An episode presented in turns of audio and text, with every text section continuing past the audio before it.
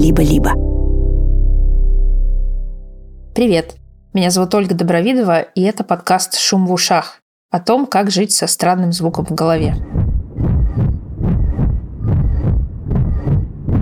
В первых эпизодах я объясняла, откуда берется этот звук, поэтому если вы их пропустили, лучше вернуться и послушать предысторию.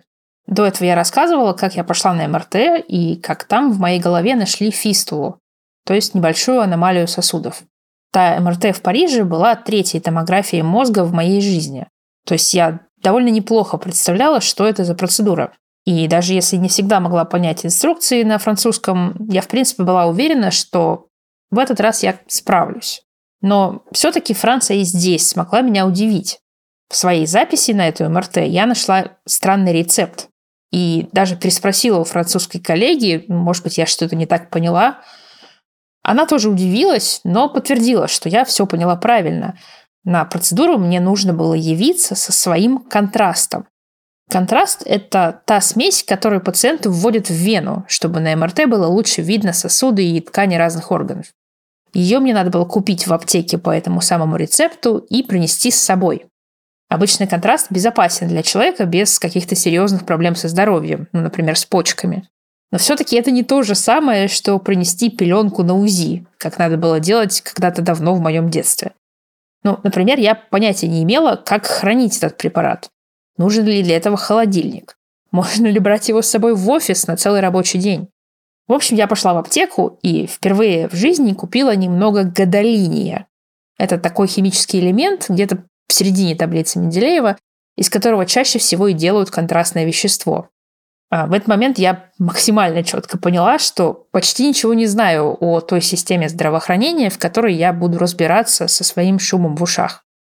Где бы вы ни жили, во Франции, как я, в России или где-то еще, Э, знать о том, как все устроено в государственной медицине, очень полезно для здоровья. Особенно это полезно, если у вас или у вашего близкого человека редкая болезнь, о которой большинство врачей знает только из книжек. Об этом мы и поговорим в этом эпизоде.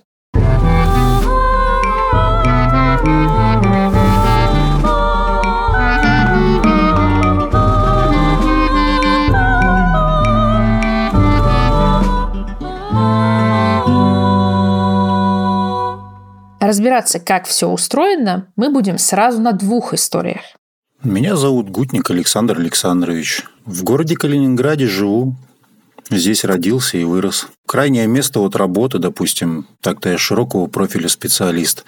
Ну, я работал крановщиком на стройке. Ну, там в компании мы устанавливали каркасные деревянные дома, я доставлял их и устанавливал на фундамент. Вот, собственно говоря, моя задача была вот, до тех событий, пока не случилась вся эта беда. А так я уже не работаю, в принципе, больше, чем полгода, потому что уже невозможно было просто чем-либо заниматься. Беда, о которой говорит Александр, это шум в голове, который вызывает фистула, очень похожий на мою. Но история у нас очень разная. Он предполагает, что для него все началось после того, как на работе ему пришлось в одиночку поднять 70-килограммовый аккумулятор – Произошло это примерно за полтора года до нашего с ним разговора. На улице была ранняя весна, и, ко всему прочему, после той смены он сильно промок и замерз. Не так, чтобы это сильно для меня серьезно было, потому что я спортом всегда занимался. В общем, на работе я ничего не почувствовал. Просто в тот день замерз, промок, и когда домой приехал, было просто такое, знаете, как недомогание общее, как просто простуда небольшая. Но когда я спать лег, попытался заснуть, я не смог, потому что вот появился вот этот шум в голове. А, я думал, у меня с ухом проблема. Пару дней подождал, думал, может быть, пройдет. Ну, как бывает, знаете, простыл там и ждешь, пока пройдет. Не сразу же побежишь куда-то. Но ничего не проходило. Это был вот этот именно шум, который без конца качал у меня в голове, как насос мне вставили вот велосипедный как будто в голову. И он без конца качает и вообще никогда не останавливается. Смотрите, и тут снова насос, как в прошлом эпизоде. Как будто бы всем обладателям фистулы включают одну и ту же радиостанцию. И еще я очень хорошо помню ту самую тающую, ускользающую надежду на то, что все пройдет само. Ну, как простуда. Ну, просто однажды утром ты проснешься, а шума нет. И все как раньше. Ну, правда, со сном у всех слушателей этой самой фистулы FM есть некоторая проблема. Ну, стоя я еще так днем, когда ходил куда-то, общался с людьми, пытался как-то жить, а вроде как на задний план отступало. Но когда я пытался лечь и поспать, это все. Он сразу начинал у меня вот тюкать в голове, а еще начинаешь от этого нервничать, то есть давление повышается, и ну, я не знал уже, что делать. Я там по 20 раз за ночь я просыпался стабильно. Я, можно сказать, я не спал. Я вставлял наушник себе в ухо, чтобы он перебивал этот фон, и как-то в, ну, в таком угаре я вот пытался спать, но это был не сон, это ужас какой-то. Не хочу даже вспоминать об этом, блин. Я тоже не хочу, честно говоря. Поэтому давайте скорее разберемся, как можно решить такую проблему, а не просто замаскировать ее наушниками. Итак, вы чем-то заболели, вам плохо, и вы не можете справиться с этим самостоятельно.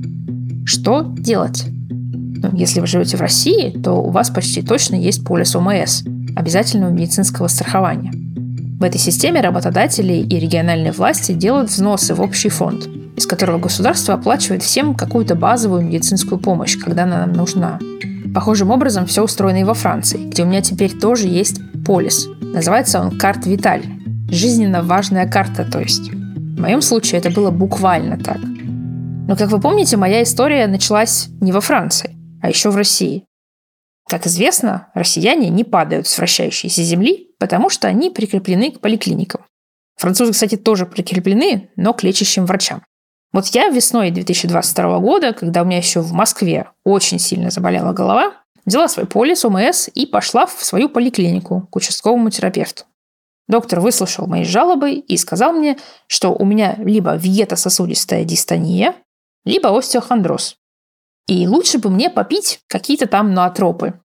Фактически за этот один прием я собрала целое медицинское булшит-бинго.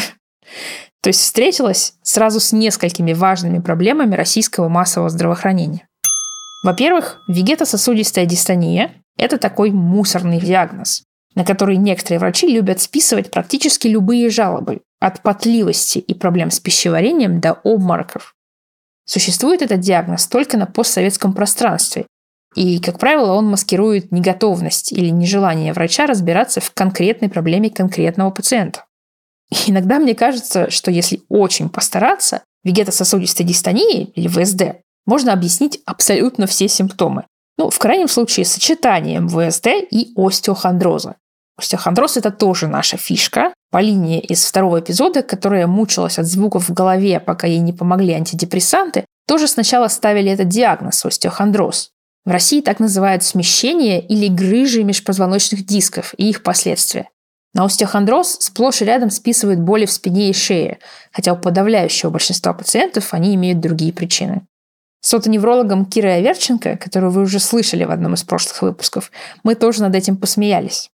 Вы когда сказали остеохондроз, я не знаю, видели вы нет, что я улыбнулась очень, очень широко, потому, что, потому что это то что, то, что мне сказали, собственно. Конечно, конечно. Я, я не удивилась, что вы улыбнулись. Я так и подумала, что вы с этим встретились. К сожалению, да, есть особенности системы, но это не значит, что невозможно найти выход. Я, когда начала работать в научном отделе, мне было очень тяжело, потому что пациенты приходили и доказывали мне, что у них все-таки остеохондроз. А я понимала, что у них не остеохондроз, рассказывала им и, в общем-то, мне кажется, не, не могла донести. Но анатропы – это такие препараты с недоказанной эффективностью, которые якобы должны улучшать работу мозга. Ну, то есть я резюмирую. Мне предложили лекарства пустышки от сомнительных диагнозов. При том, что, как я теперь знаю, где-то примерно тогда у меня в голове уже назревала дырка, Тут нужно сказать, что в этих особенностях системы, как деликатно выразилась Кира Верченко, виноваты не только, ну и вообще не столько рядовые врачи. Очевидно, что идеальная ситуация для системы ОМС в России – это когда здоровых плательщиков много, а больных, на которых надо тратиться, мало. И к этому идеалу можно стремиться разными путями. Ну, например, можно беречь здоровье людей на работе. Можно улучшать качество воздуха и еды, продвигать прививки и так далее. А еще можно считать, что лучший пациент – это тот, который не пришел в поликлинику и не донимает врача. А если уж пациент пришел, то вот вам двоим 15 минут на все про все. С 2015 года это стандартное рекомендуемое время приема по российским нормативам. И это еще на 3 минуты больше, чем было до этого. И пусть врач только попробует поставить диагноз «боль внизу спины», вместо остеохондроза. И то что еще за непонятная какая-то боль? Это пациент, получается, потом опять придет жаловаться, нет нормального диагноза, значит, не оплатим врачу эти самые 15 минут из фонда ОМС, который проверяет все коды диагнозов. Короче, поход в государственную поликлинику в Москве у меня не задался. А Александр даже не стал пытаться это делать. Я подозреваю, что платную клинику он выбрал из-за похожего опыта в прошлом или из-за тревог, что ему придется долго стоять в очередях, чтобы вообще попасть хоть к какому-то врачу. В общем, он пошел на прием к Лору в платную клинику. Тот осмотрел уши и ничего необычного не увидел. Потом Александра отправили на УЗИ сосудов головы. Там тоже ничего не нашли. И тогда терапевт, это уже второй врач в этой цепочке, отправил Александра на МРТ головного мозга и сосудов мозга. Причем отправил дважды по отдельности, хотя обычно эти исследования делают вместе. И именно так их делали мне. Ну, зачем, в конце концов, дважды класть человека в томограф, если можно не класть? В общем, к этому странному терапевту Александр решил больше не возвращаться. И проблема была не только в том, что ему пришлось дважды заплатить за МРТ. Тот терапевт, который пытался вести в этой платной клинике, он там, знаете, из серии, ну, может, вас к мануальному терапевту, и сразу там, знаете, ну, это дорого стоит, а может то, а может то. Я говорю, так а вообще, как, ну, какой ход действий, какие решения вопроса? Ну, это сложно, это надо выяснять, надо туда и туда ходить, я вам адреса дам, но я уже тогда понял, что это ерунда, мне просто надо было найти свою дорогу, как говорится, в правильном направлении двигаться.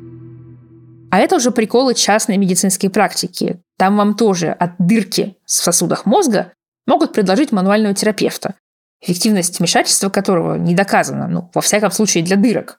То есть даже там вы не застрахованы от условного остеохондроза с ВСД, и вам все равно придется защищать свои интересы самостоятельно, даже если вы в этот момент очень плохо себя чувствуете. Получается, вы в это время работали еще или уже нет? Да, я пытался работать, конечно, еще работал, там еще пытался как-то не, не обращать на это внимания, но это было очень тяжело, потому что ночью не спишь, а э, представляете, я вез, допустим, там огромный дом, на прицепе. Потом краном я это ставлю. Старшие на площадке, люди там работают. И я в таком состоянии уже мне самому даже было страшновато, потому что я могу что-то просто не заметить из-за усталости своей, придавить кого-нибудь, понимаете? Было очень сложно. В итоге второй врач-диагност из второй платной клиники после уже двух МРТ все-таки выявил у Александра фистулу в левой височной части головы, недалеко от уха, и отправил его к нейрохирургу в областную больницу Калининградской области. Как мы помним из прошлых выпусков, нейрохирургическое отделение – это действительно верное направление для человека с фистулой. То есть Александр не без приключений, но все-таки попал на свою дорогу. Правда, еще нейрохирург этот отправил Александра на дообследование, для которого надо было лечь в больницу к неврологу, говорит, станьте на учет, сдайте миллион анализов и возвращайтесь к нам. И вот тут вот как раз-таки начались самые главные проблемы. Я три раза пытался лечь в клинику на дообследование, и всегда у них не было места. Представляете? Собрать вот эту кучу анализов, это две недели где-то занимает. Причем там а, многие анализы же, они там один, там три дня, какой-то 10 дней, ну, на все это срок дается. С того момента, как я к ним обращался, не было мест, срок просрачивался, заканчивался, мне опять приходилось все заново делать. Ну, вот это около трех раз длилось. Я думаю, если вы когда-нибудь имели дело с госпитализацией в России, вам тоже хорошо знакома эта задачка со звездочкой. Собери все анализы так, чтобы ни один не протух. Меня во Франции попросили сдать только чуть более детальный анализ крови на случай, если мне нужно будет переливание, и какие-то показатели функции почек, чтобы убедиться, что тело справится с наркозом. Все это делается за один раз, и результаты приходят на электронную почту через пару дней. Я не думаю, что российские больницы специально усложняют людям жизнь кучей направлений. Скорее всего, комфорт пациента просто никто не ставит на первое место. Крайний раз, когда я пришел к своему неврологу, она уже сказала, но это бессмысленно, мы сейчас опять будем тратить там из серии две недели на сдачу анализов. У них опять, может быть, места не будет или что-то в этом роде. Говорит, может быть, вызвать просто скорую домой уже при, ну, бумаги есть у меня на руках какие-то. Говорит, вызовите скорую, скажите, что все плохо. Я собирался уже так сделать. И тут просто я говорю, встретил знакомого, у него просто уже спросил в отчаянии таком, и у него оказался какой-то знакомый там, который кого-то знал. Только этот самый знакомый помог Александру все-таки попасть на дообследование и получить точный диагноз и направление на операцию, которая могла решить его проблему. Сколько времени, получается, вы потратили на три попытки госпитализироваться? Вот это год, год это шел. Год? Да. И вы все это время жили с шумом? Ну, жил, да, и работать еще пытался каким-то образом. Весь этот год, пока Александр упорно ходил по врачам и пересдавал анализы, его моральное и физическое состояние ухудшалось. В итоге он почти не мог работать, не мог заниматься спортом, потому что у него сразу же начинала болеть голова, и забросил все свои хобби. Вот музыку люблю слушать, но из-за этого шума оно мне уже и музыка это не нужна была, потому что голова постоянно в напряжении. Блин, я не знаю, умирал постепенно просто, морально. Вот так вот это было. Мне уже жить уже не хотелось в таком состоянии. Тут надо сказать, что несмотря на всю эту жесть, абсурд и 15 минут на прием у врача, о которых мы говорили раньше, у вас в России все равно есть важная причина не полагаться только на частную медицину. Во-первых, медицина по ОМС – это наше право, за которое мы вообще-то платим государству, хоть и не явно. И нормально реализовать это право можно только если ты понимаешь, как все устроено.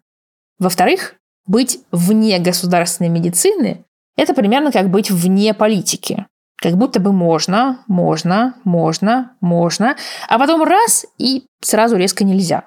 Вот как это объясняет медицинский журналист Ольга Кашубина когда люди самоуверенные, молодые, здоровые говорят мне, мы не хотим знать, как устроена государственная медицина в России, мы глубоко травмированы этим всем, мы знать этого не хотим, у нас есть деньги, мы будем лечиться платно. На что я тут же делаю коварный взгляд и говорю, ха, а что вы будете делать, когда у вас будет э, нарушение ритма сердца? Потому что никаких, конечно же, частных э, хирургов, э, кардиохирургов, которые занимаются узкими специальными проблемами, их не существует, потому что хирургу нужны потоки больных, и ему нужно много больных, если уж так вышло, что ты стал сосудистым хирургом, особенно специализирующимся на очень-очень редкой патологии, тебе нужна только государственная больница. И, следовательно, любому из нас рано или поздно в какой-то момент жизни лучше пусть с кем-то, а возможно и с самим собой придется столкнуться с этой системой и желательно осваивать ее премудрости и более не в спешке и не будучи в состоянии сильного стресса из-за своей тяжелой болезни,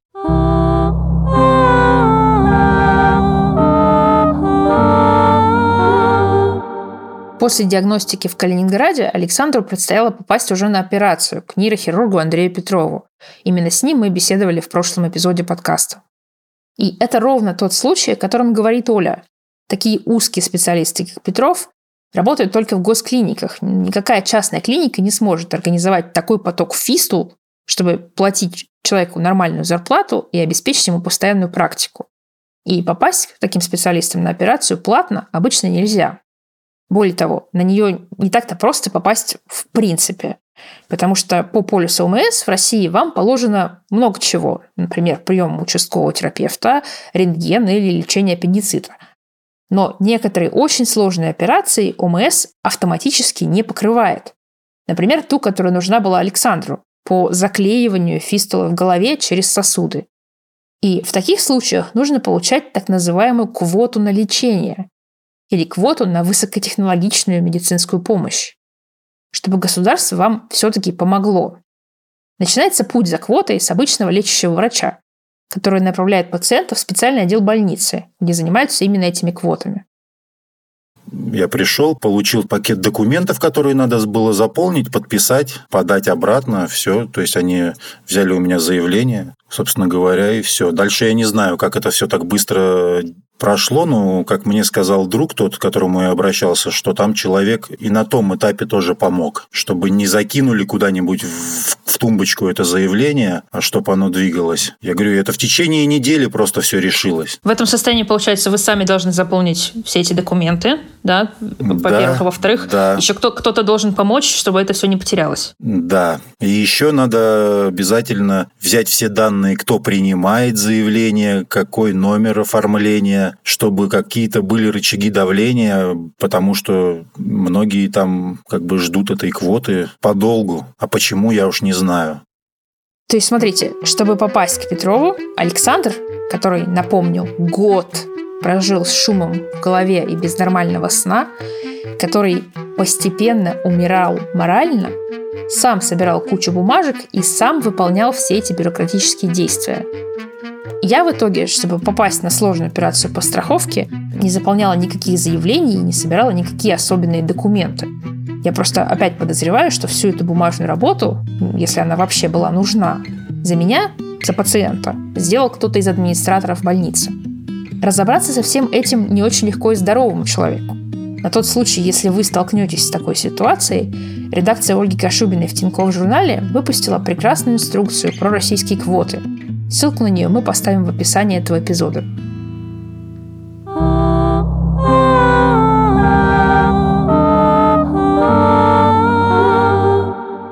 Французский профессор Удар, который взялся лечить меня, это точно такой же очень крутой хирург с очень редкой специализацией, о которых говорила Оля. Во Франции такой человек тоже почти наверняка оперирует в государственной больнице, и его график работы забит на месяцы вперед. Об этом он и сказал мне на нашей первой консультации в начале июля 2022 года, предложив готовиться к операции ну, где-нибудь осенью. Но уже через пару недель в его расписании неожиданно появилось окно. И мне предложили избавиться от фистулы и от шума в ушах в августе. Я тогда еще посмеялась, потому что, по моим ощущениям, в августе во Франции в отпуске вообще все. Ну, очевидно, кроме меня и хирурга, как выяснилось. Скорее всего, в отпуске был и кто-то из тех людей, кто занимался моей страховкой, той самой карт Виталь. Потому что сделать ее в срок не успели. А без страхового номера госпитализировать меня не могли. На всякий случай я спросила, могу ли я оплатить операцию сама, а потом получить возмещение, так можно делать, когда ты еще ждешь страховку. Но хирург сказал мне, что это невозможно, потому что операция стоит, цитирую, очень дорого. Так, за неделю до назначенного срока в августе я поняла, что операция не состоится. А следующее окно у врача ожидалось в следующем году. Это все, конечно, было неприятно. Уже сильно после того, как моя операция в августе сорвалась, я узнала, почему меня не хотели госпитализировать за мой счет. Потому что мой счет в этом случае составил бы где-то около 50 тысяч евро. И во Франции никто не отправит меня непонятно где искать такие деньги, потому что это просто бесчеловечно. Вообще-то бывают и другие варианты. Например, моей знакомой журналистке и гости первого эпизода подкаста Иби Капута, которая, напомню, сразу после университета заболела раком крови, очень-очень повезло. Я понимаю, как безумно это звучит, слова «рак крови» и «повезло» в одном предложении, но это действительно так. В США местный аналог УМС на уровне всей страны действует только для пожилых людей и людей с официальным статусом инвалидности. И даже для них эта система покрывает далеко не все. В том числе, видимо, поэтому долги за лечение и другие финансовые проблемы, связанные со здоровьем, это главная причина банкротств американцев с большим отрывом. Большинству жителей страны приходится полагаться только на себя, на своих близких и немножко на географию. Потому что дальше на уровне каждого штата ситуация будет разной. Иби Капута жила и заболела раком крови в Массачусетсе. И штат по закону был обязан оплатить ей лечение и пересадку костного мозга, даже несмотря на то, что частной страховки у Иби не было. В других частях страны она осталась бы один на один с огромным счетом за лечение, и это еще в лучшем случае, если бы ей вообще согласились помочь без страховки и без предоплаты. Но давайте вернемся к нашим баранам, то есть к нашим фистулам. На подготовку к операции и, конечно же, на новый сбор анализов у Александра был месяц. К тому моменту ему пришлось уйти с работы, потому что обследования сжирали все свободное время, а шум в ушах – все силы. Вдобавок к этому за прошедший год у него сильно село зрение и стала постоянно кружиться голова – Врачи объясняли ему, что проблема была в нарушенном кровоснабжении. В общем, когда он попал в петербургский центр Алмазова к нейрохирургу Петрову, Александру было, я думаю, в 10 раз хуже и страшнее, чем мне. Но там, уже почти в самом конце пути, то есть, Наконец-то нашлись люди, которым, видимо, не надо было объяснять, каково это и как чувствует себя человек в таком состоянии, потому что они его поддержали. Там вот есть женщина такая, она терапевт или кто, с такими очками крупными. Вот этот вот человек очень, как вам сказать, людей вдохновляет прямо, потому что она, когда со мной поговорила, у нее есть такой подход к людям, профессионал в своем деле, она прям меня успокоила, у меня прям страх сразу пропал, потому что все равно страшно было мне перед такой операцией. А что она сказала? Ну, я не знаю. Она просто меня успокоила, объяснила, что ну, это необходимо, во-первых. А во-вторых, работают здесь профессионалы, вам, собственно говоря, нечего беспокоиться, мы все сделаем. Ваша задача просто настроиться на позитивный лад, и все будет нормально. Ну и все, как бы я послушал ее. Но я и так к этому готовился, но все равно страшно было, если честно. Потому что я в этих нейрохирургиях насмотрелся у нас в Калининграде такого, что, блин. В итоге операция прошла хорошо. Профессионалы в центре Алмазова действительно все сделали. Я помню, как я очнулся в реанимации. Первым делом я пошевелил ногами, ну, думаю, шевелюсь или нет, так для себя проверил, руками-ногами, прислушался и понял, что шума нет, но боялся, что, может быть, я еще под наркозом, я же еще такой, знаете, в непонятном состоянии был после наркоза. Но тут подошел врач, спросил, как меня зовут, я ответил. Он говорит, как руки-ноги шевелятся? Я говорю, да, пошевелил.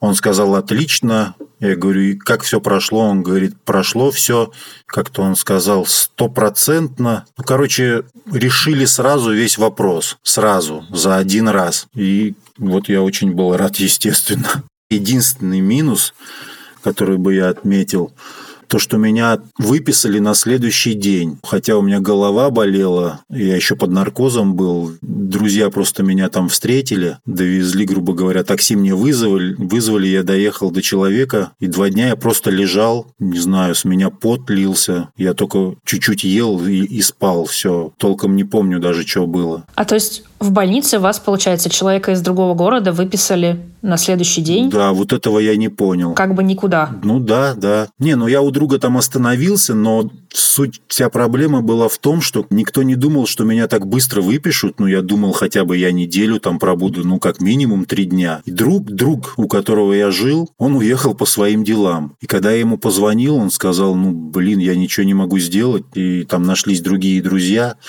В общем, опять же таки, Бог помог, человек другой встретил, благодарен им. И вот у них я несколько дней отлеживался, приходил в себя более-менее. Сразу после операции Александр стал лучше видеть. Но самое главное, у него прекратился шум в голове. Правда, какое-то время было страшно в это поверить. Казалось, что просто однажды утром ты проснешься, а шум есть. И все как раньше. У меня кошмары даже были такие. Я просыпался пару раз от кошмаров, то, что у меня опять это все началось. Но это сон был.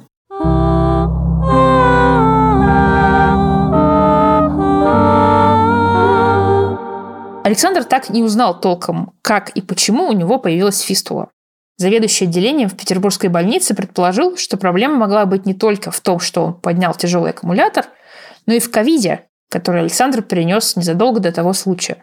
Может быть, и ковид повлиял, подтолкнул. Может быть, как бы у меня оно всю жизнь и было там, как бы в какой-то форме небольшой. Может быть, такое просто стечение обстоятельств, что плюс в этот день вот именно я замерз и поднял большую тяжесть. Может, как-то оно и повлияло. А вы ковидом как болели? Сильно, долго? Вот на что это было похоже? Ну, как сильный грипп просто. Ну, довольно сильно. Да, я дома болел. Мы всей семьей заболели, переболели, в принципе, один раз. Вот больше ничего и не было. Ну, видимо, мало времени прошло, и, наверное, нельзя было какие-то тяжести поднимать. Ну, кто ж это знает, правильно? Вообще говоря, это во время пандемии должны были знать абсолютно все врачи. У нас уже море научных данных о том, что ковид ведет к проблемам с сердцем и сосудами и повышает риск образования тромбов не только в острой стадии болезни, когда вы болеете, но и еще долго после нее, когда вы как будто уже поправились и все хорошо. В общем, берегите себя и своих близких от ковида. Это совсем, совсем не просто простуда. После операции зимой 2023 года Александр вернулся домой. Два месяца принимал антикоагулянты, препараты, которые разжижают кровь, и наблюдался у своего невролога. Шум не возвращался. Я говорила с ним вскоре после того, как он почувствовал себя более-менее нормальным.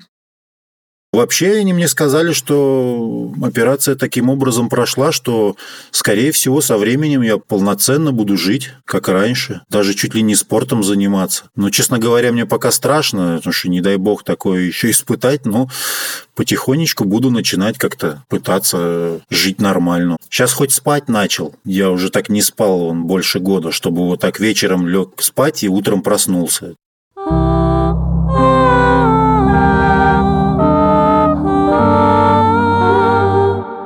Когда моя операция сорвалась, моя ситуация была все-таки не настолько серьезной, как у Александра. Например, моему зрению ничего не угрожало.